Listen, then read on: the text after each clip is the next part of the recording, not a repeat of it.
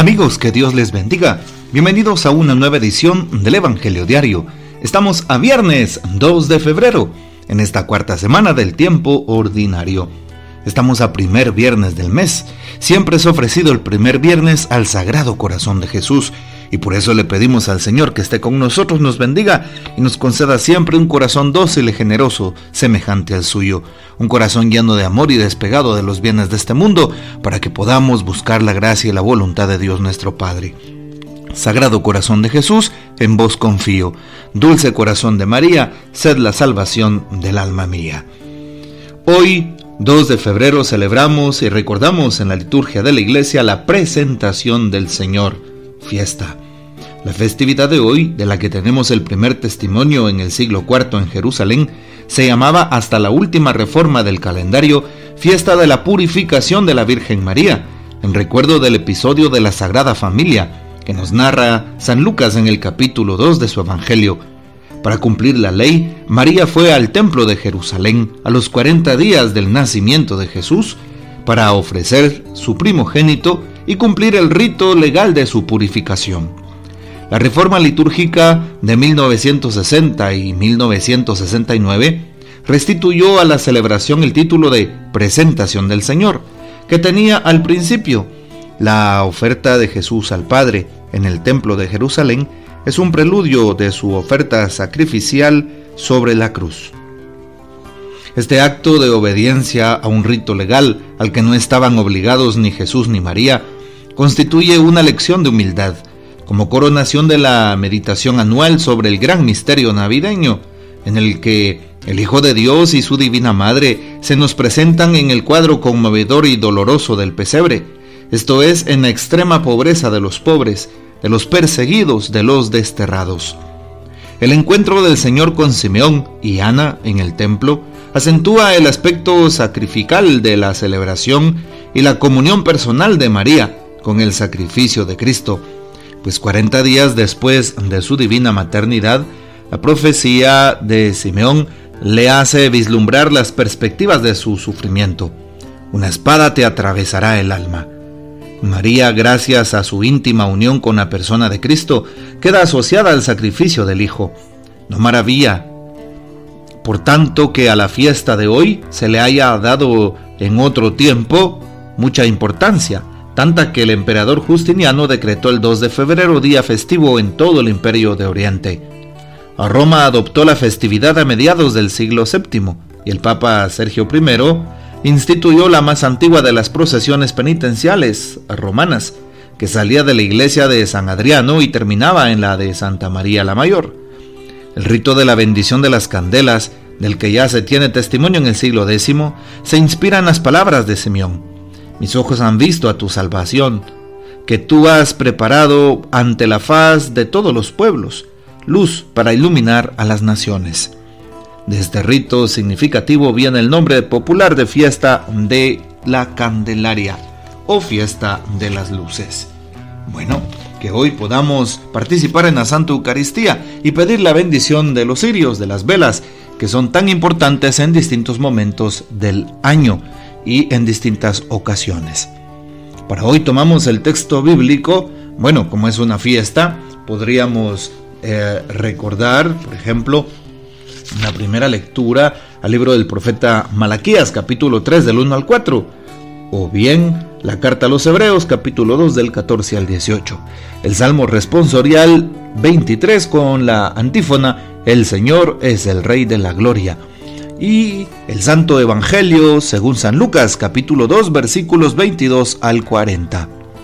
Transcurrido el tiempo de la purificación de María, según la ley de Moisés, ella y José llevaron al niño a Jerusalén para presentarlo al Señor, de acuerdo con lo escrito en la ley. Todo primogénito varón será consagrado al Señor, y también para ofrecer, como dice la ley, un par de tórtolas o dos pichones. Vivía en Jerusalén un hombre llamado Simeón, varón justo y temeroso de Dios, que aguardaba el consuelo de Israel. En él moraba el Espíritu Santo, el cual le había revelado que no moriría sin haber visto antes al Mesías del Señor. Movido por el Espíritu fue al templo, y cuando José y María entraban con el niño Jesús, para cumplir con lo prescrito por la ley, Simeón lo tomó en brazos y bendijo a Dios diciendo, Señor, ya puedes dejar morir en paz a tu siervo, según lo que me habías prometido, porque mis ojos han visto a tu Salvador, al que has preparado para bien de todos los pueblos, luz para alumbrar a las naciones y gloria de tu pueblo Israel. El padre y la madre del niño estaban admirados de semejantes palabras. Simeón los bendijo y a María, la madre de Jesús, le anunció, Este niño ha sido puesto para ruina y resurgimiento de muchos en Israel, como signo que provocará contradicción para que queden al descubierto los pensamientos de todos los corazones, y a ti una espada te atravesará el alma. Había también una profetisa, Ana, hija de Fanuel de la tribu de Aser. Era una mujer muy anciana. De joven había vivido siete años casada y tenía ya 84 años de edad. No se apartaba del templo ni de día ni de noche, sirviendo a Dios con ayunos y oraciones. Ana se acercó en aquel momento dando gracias a Dios y hablando del niño a todos los que aguardaban la liberación de Israel. Y cuando cumplieron todo lo que prescribía la ley del Señor, se volvieron a Galilea, a su ciudad de Nazaret. El niño iba creciendo y fortaleciéndose, se llenaba de sabiduría y la gracia de Dios estaba con él. Palabra del Señor, gloria a ti, Señor Jesús. Bien, qué importante es entonces darnos cuenta de lo que el Evangelio nos presenta. La purificación de Nuestra Señora María se purifica. María queda limpia y lista para participar del culto en el templo, de la sinagoga. Segundo, pues una presentación de su hijo primogénito varón, que es Jesús, es decir, la consagración total del niño a la gracia y a la presencia de Dios por medio de dos eh, personas consagradas que se encontraban precisamente allí, Simeón y Ana. Hoy recordamos también el Día de la Vida Consagrada. Un saludo cordial a todos los religiosos, religiosas, a todos los que se han consagrado a través de los votos evangélicos de pobreza, castidad y obediencia. Así que saludos cordiales y gracias por hacerle tanto bien en santidad a nuestra Santa Madre Iglesia, recordando a Simeón y Ana. Qué importante es entonces saber que San José y la Virgen María llevaron al niño a su presentación. Y qué interesante porque llevan la ofrenda a Dios de los más pobres. Los más pobres llevaban dos tórtolas o dos pichones. Y las personas ricas llevaban bien sea animales mayores como un cordero, un carnero, una cabra o bien sea un chivo expiatorio. Pero sabemos que María y San José pues desde su humildad, desde su sencillez llevaban pues aquellos regalos a Dios, aquellas eh, ofrendas para el sacrificio. Qué importante es saber que el Espíritu Santo sigue moviéndonos, como movió em, a San José y a María para que llegaran con el niño al templo. Movió a Simeón y a Ana para que estuvieran recibiéndolo. Simeón bendice a su madre y a su padre. Y Simeón da aquellas palabras famosas, ¿verdad? Y una espada te atravesará el alma.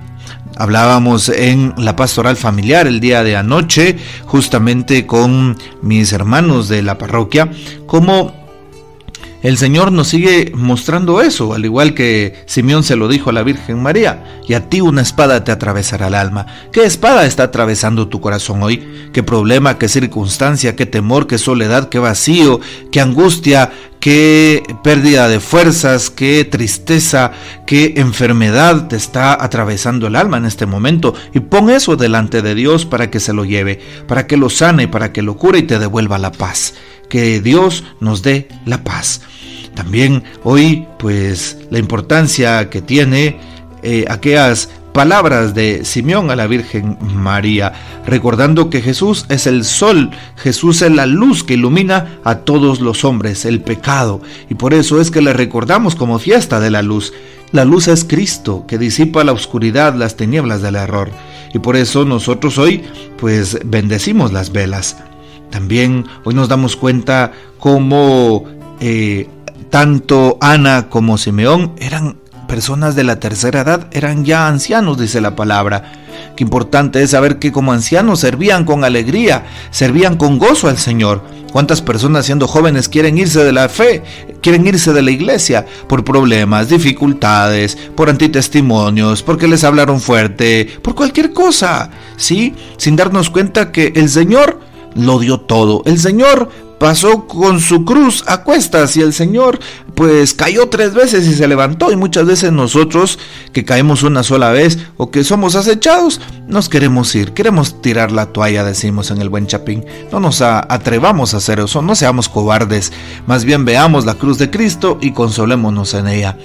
Y finalmente también hoy se nos narra cómo eh, el Señor provocará contradicción. Así lo dice hoy. Sí, será un signo que provocará contradicción para que queden al descubierto los pensamientos y corazones. Seguimos siendo un signo de contradicción los cristianos cuando nos encontramos de verdad con Jesús, cuando vivimos de esa gracia, de esa fuerza del Evangelio. Contradicción en un mundo que se opone a la vida desde su concepción hasta su muerte natural.